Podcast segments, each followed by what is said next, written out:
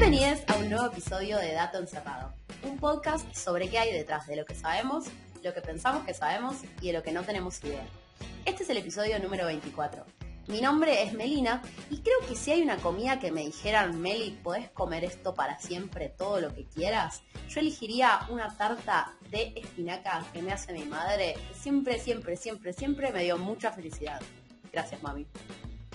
¿Puedo hacer un comentario de lo de Meli antes de que te presentes? Es que quiero que revises, que charles con tu psicóloga, cómo esa tarta que siempre te dio tanta felicidad es algo que decidiste nunca compartir con el mundo, porque a ninguna de tus amigas probó jamás esa tarta por una decisión tuya.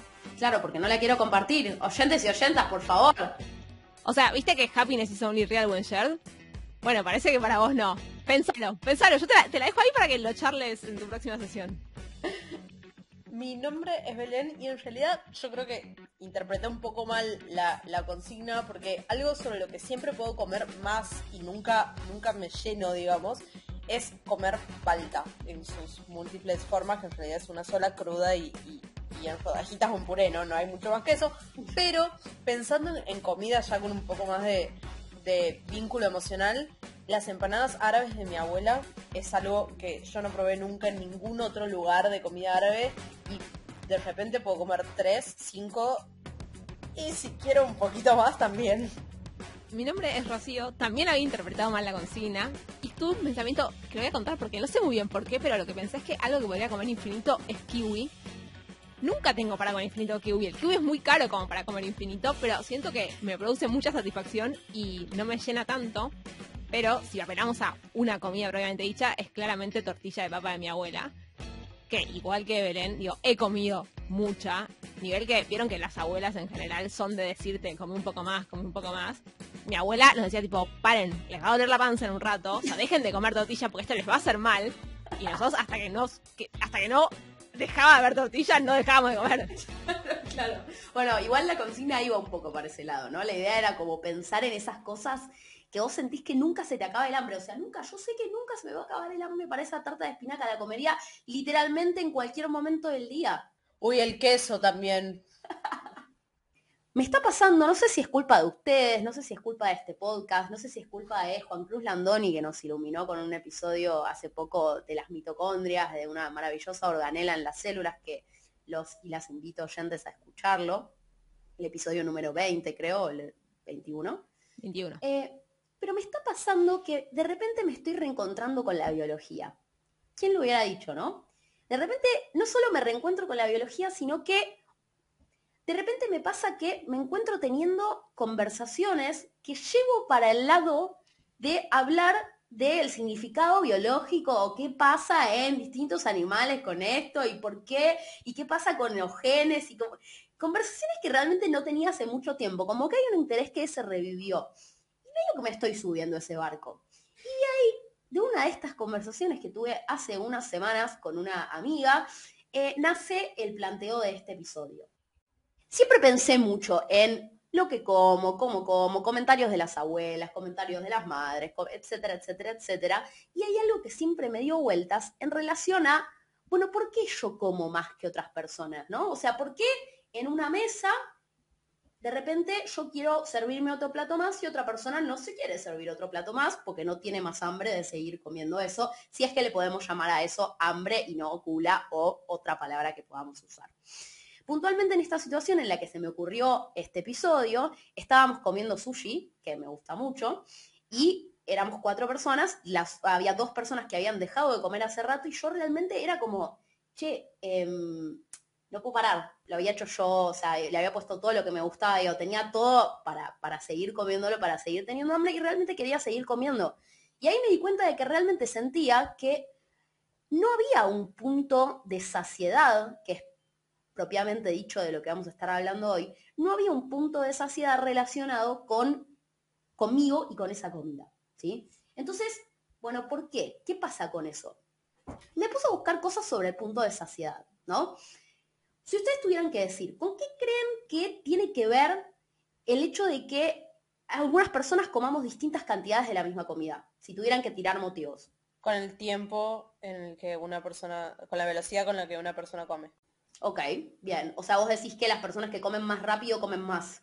No, yo digo que la señal en el, en el cerebro de decir, bueno, ya está, demora un momento en llegar, entonces si vos comes muy rápido y seguís, seguís comiendo, eh, probablemente en ese tiempo comas mucho más que una persona que va comiendo lento y le da tiempo al cerebro para decir, bueno, ya está. Bien, me gusta tu argumento. Apoyo eso. Y también creo que tiene que ver con la cantidad de comida que suele comer cada persona, ¿no? Digo, una persona que en general come poco se sacia más rápido que una persona que en general come mucho. Lo estoy afirmando como suposición mía, no como una verdad revelada. Y también seguramente del tipo de nutrientes que hay en ese plato, ¿no? Bien, perfecto. ¿Y qué microbiota tiene? ¿Y qué le dice? Dame más, dame más, ¿no? Porque si no, vayan a escuchar el episodio pasado.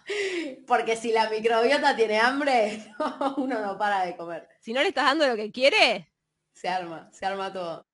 O sea, podríamos armar una lista infinita de cosas que podrían afectar. Tal cual. O sea, creo que ese es como uno de los primeros, de las primeras cosas que uno se da cuenta cuando se pone a buscar sobre este tema, ¿no? O sea, hay muchas, muchas, muchas cosas que tienen influencia en cuándo paramos de comer, en cuánto comemos, ¿sí? En cuándo decidimos comer. Y en general, el conjunto de motivos o de factores que regulan este punto de saciedad, la aparición del momento en el que decimos, listo, no quiero comer más, ¿sí? O todavía no tengo hambre, o sea que no voy a empezar a comer porque no, no tengo hambre de vuelta para la próxima comida, por ejemplo, se dividen en general en dos están, por un lado, los motivos fisiológicos que están más relacionados a lo que ustedes estaban mencionando, como comer muy rápido, eh, etcétera, etcétera. Y por otro lado, también hay un montón que están muy poco estudiados y, spoiler alert, no vamos a hablar de eso hoy, un montón de motivos de la índole más psicológica, ¿sí? Como por ejemplo, eh, no sé, ¿qué se les ocurre? Estás en un contexto como muy relajado y, la, y en general no es un plato, que yo es más una especie de picada y es mucho más difícil saber eh, o sea, es distinto cuando comes en un plato y la comida contenida en un plato de un cierto tamaño que cuando tenés como una mesa con muchas cosas para ir agarrando e ir picoteando, por ejemplo. Exactamente. O por ejemplo, a mí se me ocurre siempre, se me viene a la mente el tema de la angustia oral, ¿no? Que no creo que sea un buen término para referirse a eso, pero por estrés, por ejemplo, la gente come un montón, ¿sí? De repente una forma de calmar una angustia puede llegar a ser clavarte un chocolate, por ejemplo. Eso a mí me sorprendió siempre mucho porque yo cuando estoy angustiada como mucho, digo, no, o sea, mi, forma de lidiar con la, angustia es comiendo, y mi hermano es completamente lo opuesto, o sea, mi hermano está angustiado y de golpe no come por tres días, o sea, sí come, pero bueno, digo, podría estar sin comer por tres días, no tiene hambre, es como, siempre me flasheó mucho que seamos tan distintos en eso, eh, nada, que siento que la angustia nos pega a algunas personas para un lado y otras para completamente lo opuesto re, recontra. Bueno, y eso justamente es lo que hace también el conjunto de estos motivos psicológicos muy, muy, muy difíciles de estudiar en relación a este problema. La pregunta que está subyacente a todo este capítulo es, de alguna manera, ¿cómo podríamos generar ¿no? un botón que nos sirva para de alguna manera apagar ¿sí? estas ganas de comer? ¿no? Que es un poco idealista en algún punto, ¿no? Porque claramente es algo que no existe, pero básicamente sería si podemos llegar a generar una forma de apagar ese hambre, ¿sí? De llegar antes o de llegar cuando nosotros queramos a un momento de saciedad, ¿sí? Listo, ya está, acá apreté este botón, no voy a comer más, porque no quiero. Es un poco idealista, pero también es bastante peligroso, digo, en el marco de un país con una incidencia de trastornos del comportamiento alimenticio altísimo, eh, poder decidir cuándo dejar de comer y no sentir ni siquiera el hambre, me parece que puede ser súper peligroso y puede usarse eh, muy incorrectamente ese botón. Recontra, recontra. Obviamente es un planteo que, uno se hace, o que yo por lo menos me hice desde mi punto de vista, desde mis propios problemas y mis propios planteos, pero claramente se puede, se puede interpretar de un montón de maneras diferentes. En particular, lo que estudian en este, en este paper del que les voy a hablar, que por supuesto es un review larguísimo, del cual les voy a contar solamente una partecita, les prometo, es específicamente si existen propiedades de la comida que hagan que queramos seguir comiéndolas o, por el contrario, que hagan que llegue antes o después nuestro punto de saciedad. En particular, van a estudiar una propiedad que es bastante general, yo no la conocía bien, capaz ustedes que saben más de cocina la tenían más presente, que es la textura de la comida. ¿A qué se referirían ustedes si les dicen qué cosas están relacionadas con la textura de la comida? Y si algo es como cremoso, si algo es más líquido, es más firme. Sí, hay varias, justamente varias texturas en, los platos. En general siempre como recomiendan, no entiendo muy bien por qué, pero algo que, una propiedad que es eh, valorada en el ámbito gastronómico es que en un mismo plato haya variedad de texturas. No sé si esto tiene que ver con esto, pero seguro hace que un plato sea más valioso. Sí, siempre agregarle algo crocante está bien. Claro, perfecto. Bueno, la textura puede ser descrita de un montón de maneras, pero una definición que encontré como, como más relacionada a la textura de la comida, eh, dice que son, la, la textura es el conjunto de propiedades de la comida que son sensadas por el tacto en la boca o por nuestras manos. ¿Sí? Entonces claramente van a referir a estas cosas que mencionaban ustedes, a un montón más también, ¿no? Pero vamos a concentrarnos en particular en dos. Por un lado, la forma, que refiere básicamente al grado de solidez eh, de la comida que estoy comiendo, es decir, en un extremo tenemos un jugo o un puré, tipo algo bien, bien triturado, y por el otro lado tenemos algo bien sólido, bien duro, ¿sí? en pedazos. Y otra de las propiedades de las que vamos a hablar es de la viscosidad, que creo que esta es bastante más eh, autoexplicativa. Entonces nos vamos a preguntar justamente si podríamos llegar a generar comidas con la textura justa. Pumba. Igual, yo creo que vale la pena hablar dos minutos de viscosidad. No fue, no sé si era tan obvio, pero supongo que está haciendo referencia a con cuánta facilidad se desliza, digamos, la comida. O sea, me estoy imaginando eso. Claro, Bueno, pero probablemente, probablemente algo cremoso o, o triturado, un puré, es mucho menos viscoso que algo eh, que un bife. sí, sí. De hecho, claro, son dimensiones que están relacionadas entre sí también, ¿no? Sí, eso, eso es. ¿Querías decir algo? No, que el dulce de leche, ponele, es súper viscoso, pero también es un poco cremoso. eh, también es un líquido a la larga. Ok. Igual en la, o sea, en la clasificación de las formas de la comida, la primera propiedad que les contaba recién, esto de la cremosidad no es tanto algo que se considera, sino más bien esto, el grado, el, un eje de solidez de la comida. ¿Sí? Que claramente una comida que es más purecito, De contención. Claro, o sea, vos lo movés así, ¿qué pasa? Se lo metés en una botella y ¿qué pasa? ¿Qué tan líquida y qué tan sólida es la comida que estamos comiendo? Entonces, eh, este estudio del que les voy a contar es un estudio del 2020. eh, ya les dije que es bastante largo y básicamente es una review, es una revisión de muchos trabajos científicos que tratan estos temas y a la vez es un metaanálisis también. Entonces, además de buscar todos los trabajos que hablan de este tema, lo que hacen es tomar los datos de estas investigaciones y volver a reanalizarlos en conjunto. ¿sí? Entonces, para hacer estos estudios en general se tienen que establecer como una línea, ya los hemos hablado varias veces, pero se establecen como una serie de pautas de, por ejemplo, qué cosas busqué en Internet para llegar a todos estos estudios, cuáles fueron los criterios de inclusión para estos estudios, y en particular en este estudio que les voy a contar, en el que se terminan quedando solamente con 29 estudios de los miles que encontraron en la búsqueda inicial, lo que consideran para elegirlos, ¿sí? para quedarse con, estos estudios, eh, para contarlos en el, en el paper, es que incluyan adultos entre 18 y 60 años sin ningún tipo de trastornos de la alimentación. Después trabajan con estudios que manipulen, ¿sí? es, decir, estudios experimentales bien clásicos con grupos de control, el que a uno le doy una cosa, a otro le doy otra cosa, y particularmente quieren que en estos estudios se manipule la textura de una forma externa. Es decir, la forma de la comida y la viscosidad de la comida que sea algo que sea tangible, sí, que sea algo que, que uno lo pueda evidenciar, ¿ok? Eh, no necesariamente viéndolo, pero sí comiéndolo, digamos, como que sea algo externo. La estructura de estos estudios que van a elegir es la siguiente. Primero, le dan a la gente en un contexto experimental determinado, ¿no? En general se hacen en laboratorios, etcétera. Lo que hacen es darle primero a la gente algo que en inglés se llama preload, que me costó mucho buscarlo, de hecho, porque no entendía por qué significaba esto, pero es básicamente una entradita, ¿sí? La entradita son justamente estos grupos experimentales, ¿no? Te voy a dar, por ejemplo, si yo quiero ver cuál es el efecto de la solidez de la comida en cuánto hambre se te genera después, te voy a dar a un grupo de personas le voy a dar algo muy sólido, a otro grupo de personas le voy a dar algo muy líquido, por ejemplo. Ahora vamos a ver bien en detalle. Pero bueno, esta entrada es donde se forman los grupos experimentales. Y después de transcurrido un tiempo, lo que, hace es, lo, lo que hacen es hacer una serie de preguntas, ¿sí? un cuestionario, abordando distintos temas en relación a este punto de saciedad. Por ejemplo, preguntan, ¿cuánto hambre tenés? O sea, algo, sería como una, una descripción subjetiva, de, en escala obviamente, de cuánto hambre tenés. Después te preguntan qué tan lleno estás. No, no sé si ustedes tienen alguna palabra presente como para decir eso más. Tacuchado es la palabra que uso yo. ¿Cómo? Tacuchado. Está con T.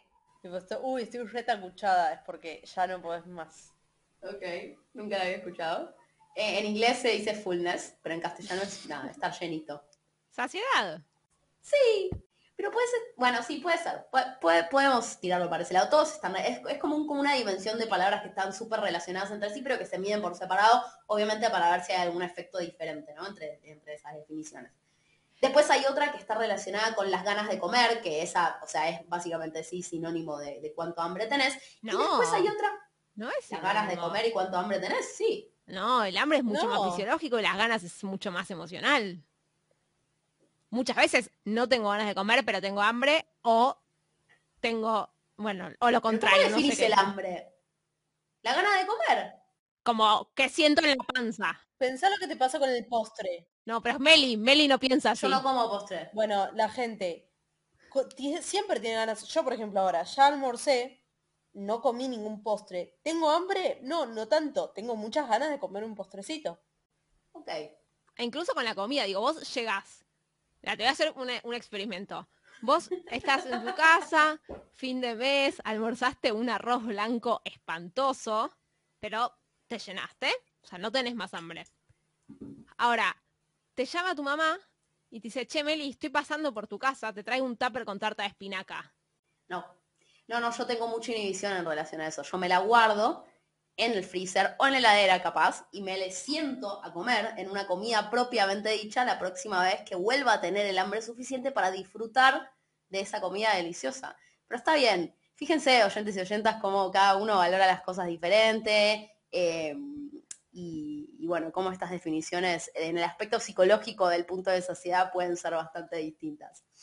Volviendo al, al problema, al estudio, a los estudios que les estaba contando entonces, la última variable que miden es cuánto creen que vamos a comer. Es decir, no solamente te preguntan cuánto hambre tenés, cuántas ganas de comer, eh, distinguido acá por las compañeras, te preguntan qué tan lleno estás o qué tan tucuchado estás, y te preguntan cuánto crees que vas a comer. Esto, perdón, Meli, se lo preguntan después de esta entradita, pero también antes o no. No, se lo preguntan después de la entradita. Algunos estudios se los deben preguntar antes. Fíjate que es como, digo, tien- tienen, no son exactamente con una metodología muy homogénea, ya vamos a hablar al final de esto. Pero eh, en general, o sea, lo estructurado, la estructura básica de los estudios que incluyen en este estudio más grande es esto, que tengan la entradita, que en el medio les hagan las preguntas de todas o de algunas en particular de estas variables que les mencioné recién, y que después el último paso es, obviamente, vayan a comer, ¿no? O sea, tomen, acá tienen esta comida, coman lo que quieran, ¿sí? En general, como se hace, creo que ustedes lo hacen con sus modelos animales, la comida ad libitum, ¿no? Sí. Tenedor libre. Come la que te pinte, tenés todo esto, armate tu plato. Hay algunas diferencias sutiles que de nuevo ya vamos a hablar después, pero básicamente después de que las personas comen lo que hacen es contabilizar cuánto comieron también, ¿no? En general en términos eh, energéticos.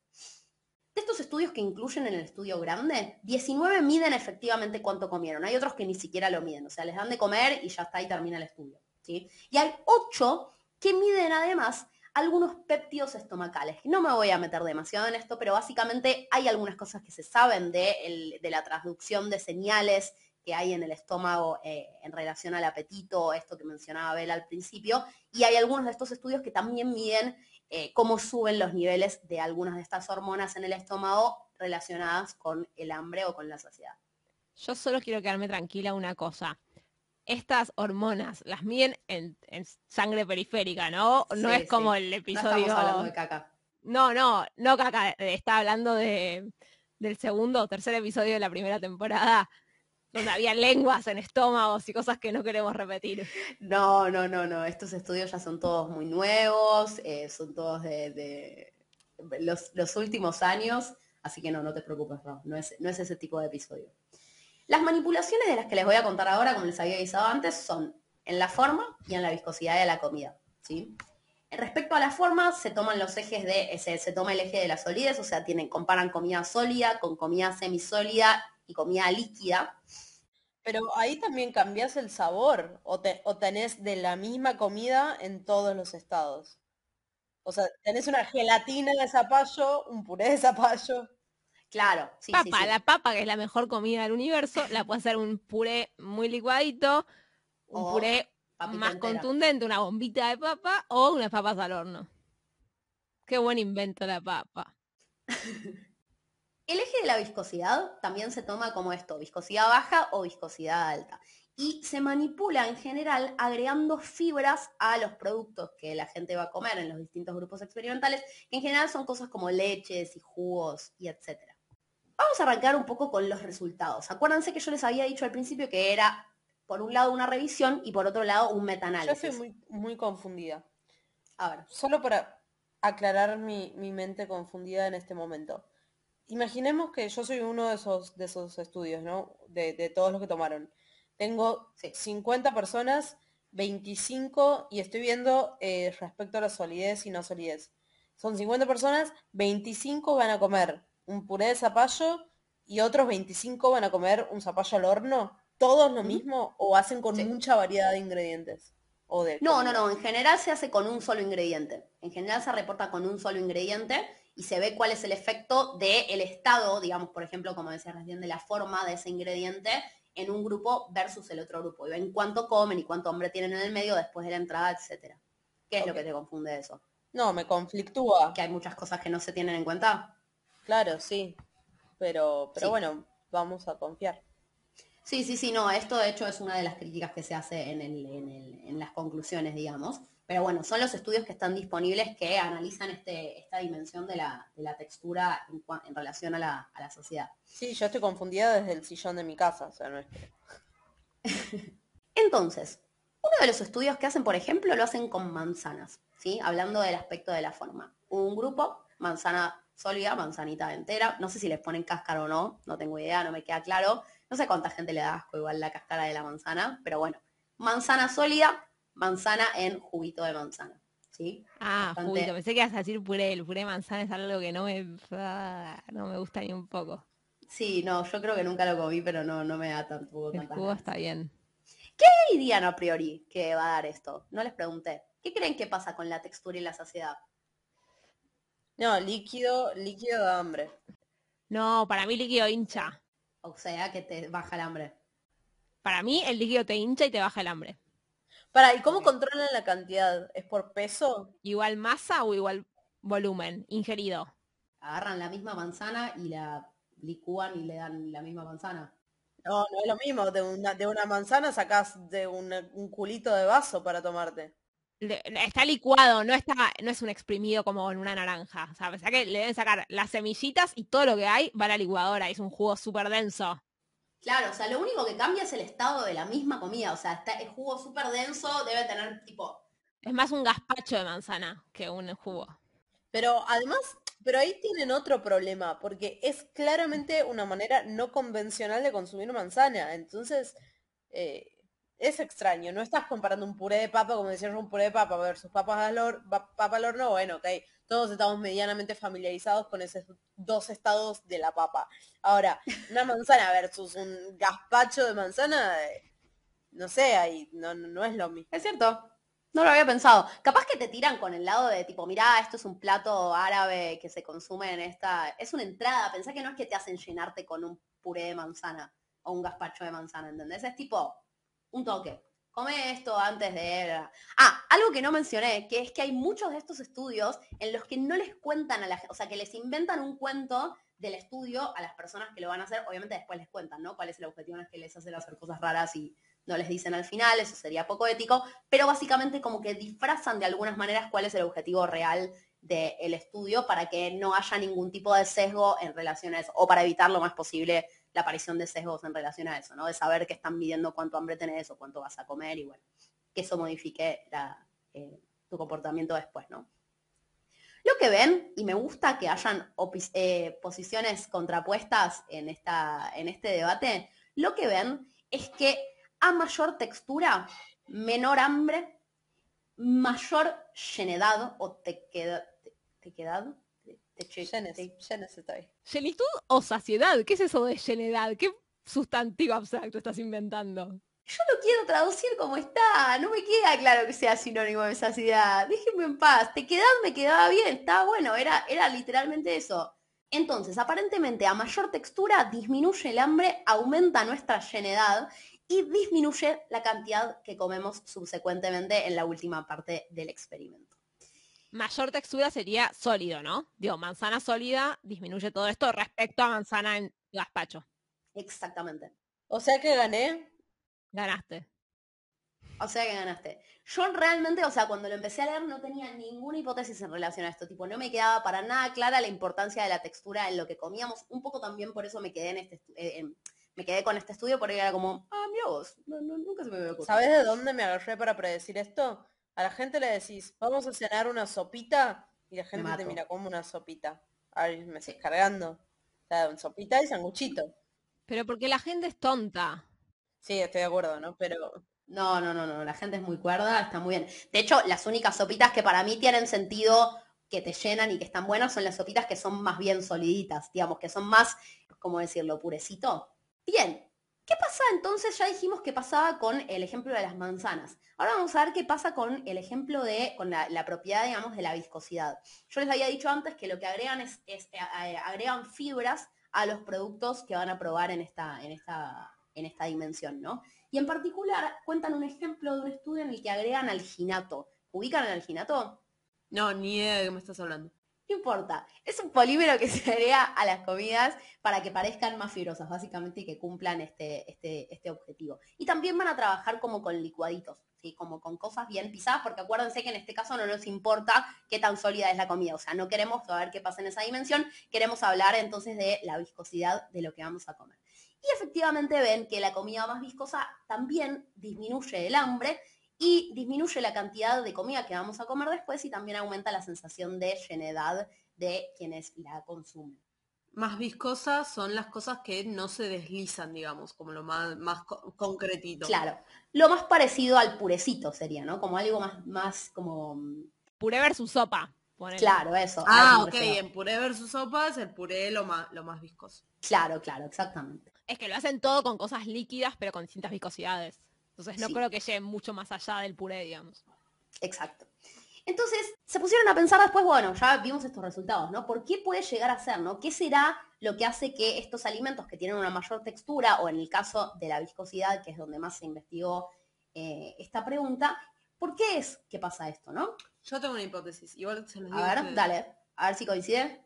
Para mí el problema es que la digestión, eh, no te alcanza la digestión mecánica de los dientes como para digerir todo, entonces en el estómago llegan cosas más grandes, entonces tenés más tiempo comida en el estómago porque la digestión demora más, le das tiempo a tu cerebro que diga, ok, ya está. Pero no termino de entender por qué en el caso del puré te quedaría más. O sea, tanto el puré como la sopa, digamos, pasa medio que de una al estómago. Siento que es medio lo mismo en, en esa dimensión. No, digerir, o sea, entiendo para tus dientes, pero para el estómago en donde hay cosas más chiquitas interactuando, creo que sí puede ser una diferencia. Es más difícil romper un puré que romper un líquido. Ok, Claro, o sea, no solo digestión mecánica, sino también la digestión en el estómago. Sí. Perfecto. Bueno, lo relacionan efectivamente con esto, no exactamente igual, pero básicamente la pregunta que hacen es una pregunta muy Belén. ¿Tardan más tiempo en ir al baño? ¿Es eso lo que pasa? ¿Sí? ¿Se demora la digestión efectivamente por comer este tipo de comidas con una mayor textura?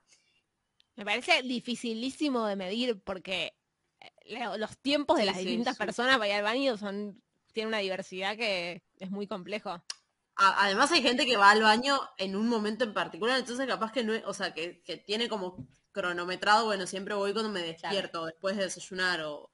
Claro, claro. No, bueno, hay algo, hay algo interesante de la gran, en realidad no de la gran mayoría, pero de los estudios más piolas de los que incluyen en este, en este metaanálisis, es- eh, que son los estudios que hacen eh, Intrasujeto, es la palabra que querés. que los dos subgrupos experimentales los atraviesa la misma persona. Es decir, el juguito de manzana y la manzana entera las come la misma persona en momentos diferentes, ¿no? Un día le toca la manzana sólida, en otro día le toca la manzana hecha purecito. Entonces lo medís respecto a uno mismo. Lo que ven cuando se hacen esta pregunta, más allá de que realmente es muy difícil de responderla, es que en estudios longitudinales, es decir, si lo haces más de una vez, no se ve efecto de esto. ¿sí? O sea, no se demora la digestión, no hay ningún tipo de diferencia entre los grupos experimentales. ¿sí? Obviamente relativizado a las mismas personas. Por ejemplo, hay otros que le agregan una dimensión más a esto, que es agregarle comidas con mayor o menor eh, valor energético, ¿sí? Con más o menos calorías. Entonces, en vez de tomar dos juguitos, uno que tenga el puré de manzana y otro que sea la manzana sólida, lo que van a hacer es ponerte cuatro, ¿sí? cuatro comidas. En el caso de la manzana no tiene mucho sentido, ¿no? Pero digo, habría cuatro, cuatro grupos experimentales. El jugo de manzana con alta energía, el jugo de manzana con baja energía, la manzana entera con alta energía y la manzana entera con baja energía. Lo que hacen es ponerle suplementos con mayor, eh, con mayor valor energético. O sea, son cuatro juguitos, cuatro licuados iguales. En este caso no digamos que es de manzana porque obviamente el que tiene suplementos tiene manzana y otras cosas más, ¿no? No tiene solamente eso. Son cuatro licuados que, se, que difieren no solamente en la viscosidad, sino que también difieren en la cantidad energética o en el valor energético de sus contenidos. Y lo que ven es que es muchísimo más importante el impacto del consumo energético de la comida en cuando vamos al baño, o sea, en cuánto tiempo tardamos en ir al baño después, que la influencia que tiene la, viscosidad del alimento que consumimos. Entonces, terminan tirando todo para el lado de que el efecto de la viscosidad está relacionado con esta digestión mecánica que contaba Bela al principio y no tanto de desencadenar el mecanismo de digestión o de saciedad más rápido o más lentamente.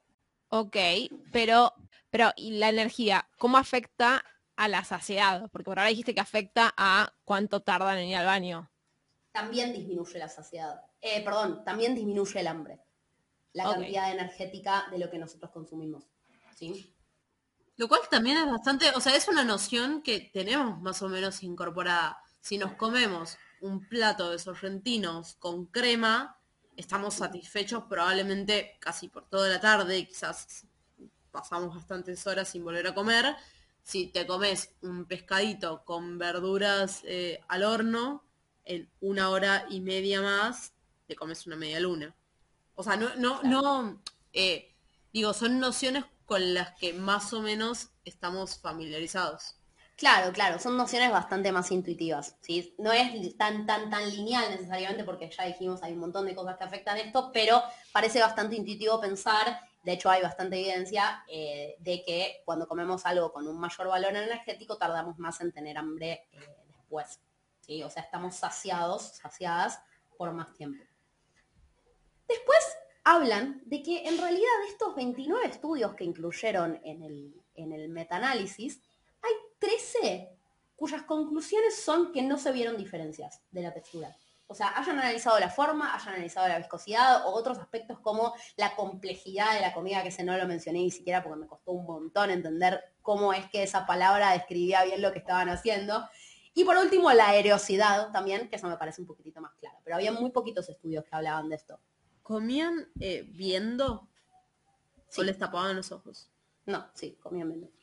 Porque el famoso la comida entra por los ojos también, también. tiene es muy difícil porque comer en sí mismo es una experiencia que es multisensorial en términos perceptivos y, neurobiológicos, pero también es cultural, también es social, también. Entonces, la verdad es que eh, es muy, me imagino que es muy difícil hacer experimentos de, este tipo. O sea, no querría ser becaria porque me criticarían un montón de cosas que yo ya sé que son criticables, que tienen razón, pero necesito poder hacer un experimento y es como, sí, no, se, me va de las manos.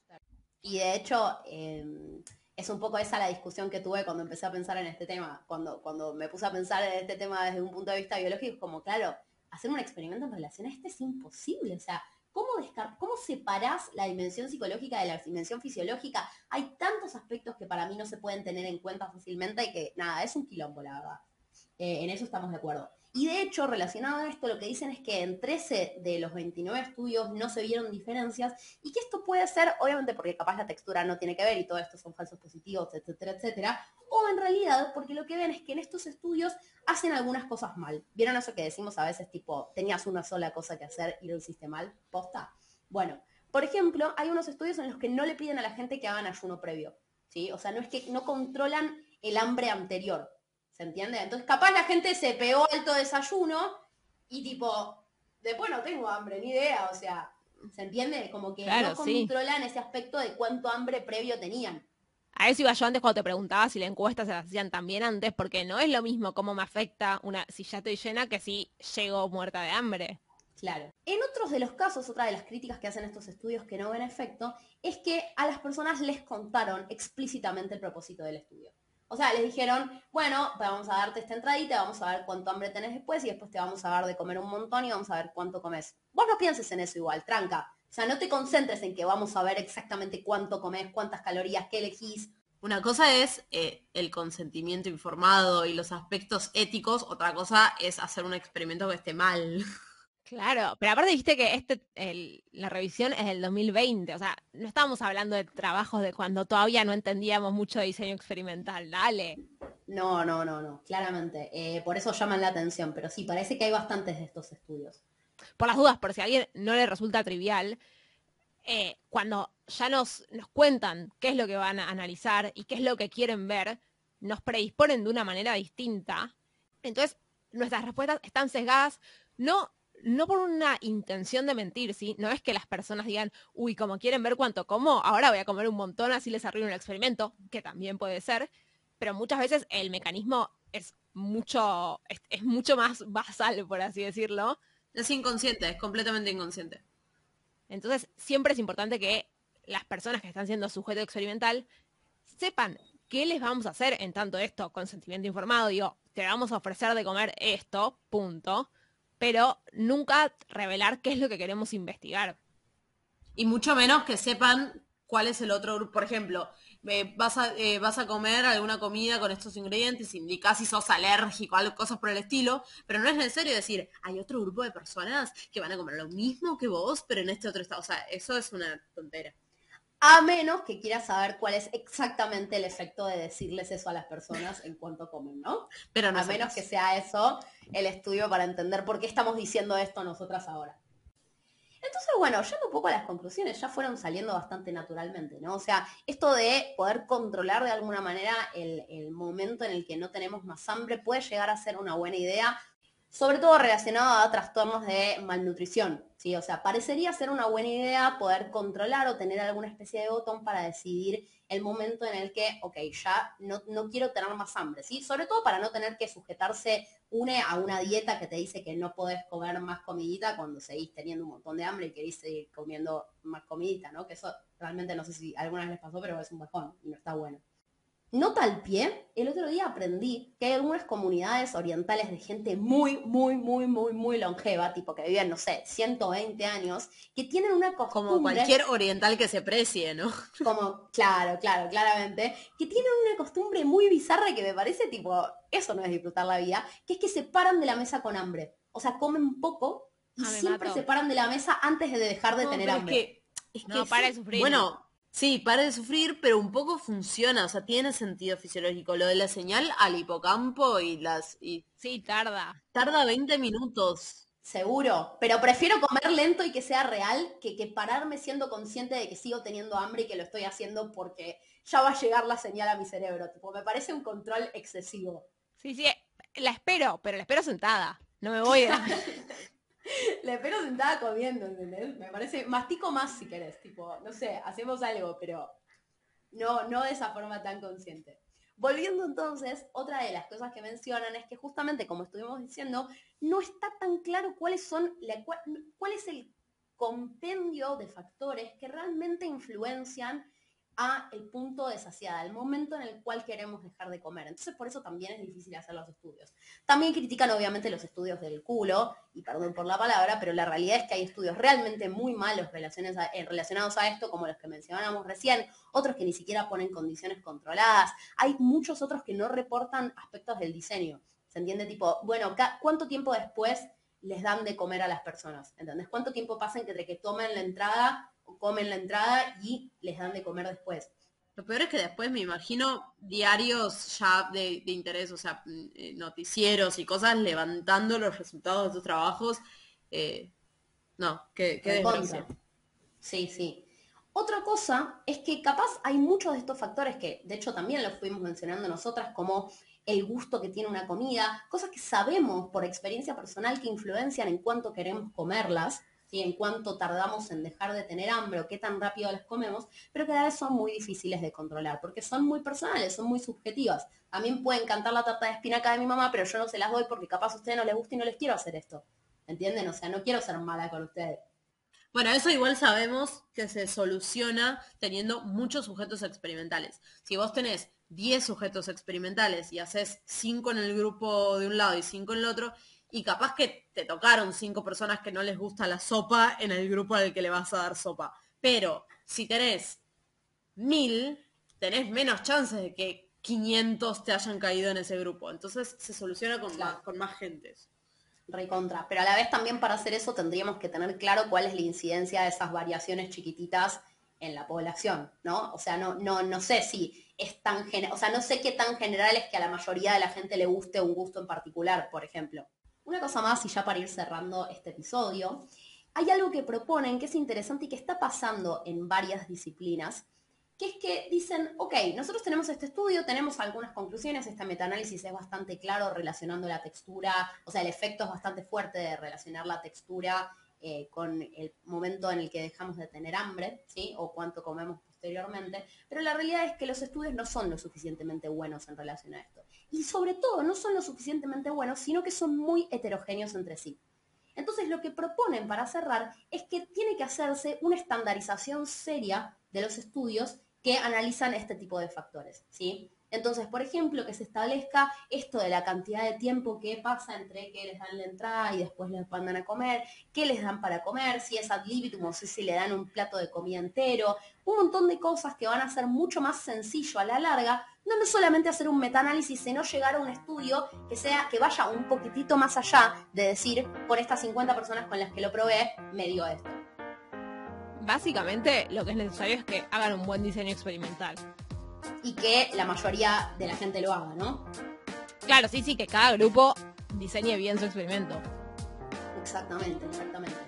Así que nada, esto es algo que se está proponiendo en un montón de disciplinas como para también tener efectos bastante más confiables de los que vemos en un estudio chiquitito con un par de personas que puede estar súper bien hecho, pero capaz que lo, con lo que lleva otra cultura y no funciona, digamos. Hay muchos dices para tener en cuenta. Nos encontramos la semana que viene en nuestros canales habituales. Recuerden que ahora también tenemos Twitter en arroba encerrado. El Instagram sigue funcionando como siempre y van a encontrar contenido extra por ahí. Y si les gusta el podcast y lo disfrutan, lo mejor que pueden hacer por nosotras es recomendarlo a todas aquellas personas que crean que lo pueden disfrutar. Y por supuesto, además de recomendarnos, nos pueden ayudar a sostener este espacio para que salga con mejor calidad y lo puedan disfrutar más, por supuesto, entrando a cafecito.app barra dato encerrado y ahí nos invitan a tomar un cafecito simbólico y que con muy, muy poco dinero a nosotras nos cambia un montón nuestro día a día.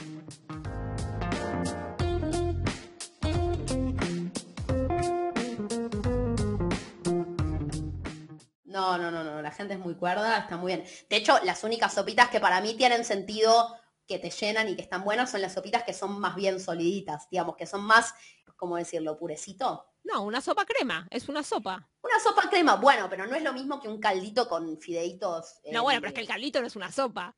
Sí es una sopa, ¿cómo le decís ese plato? ¿Una sopa de fideitos? Es una sopa. Caldito con municiones. Es una sopa eso. Eh, vamos a cerrar esta discusión acá.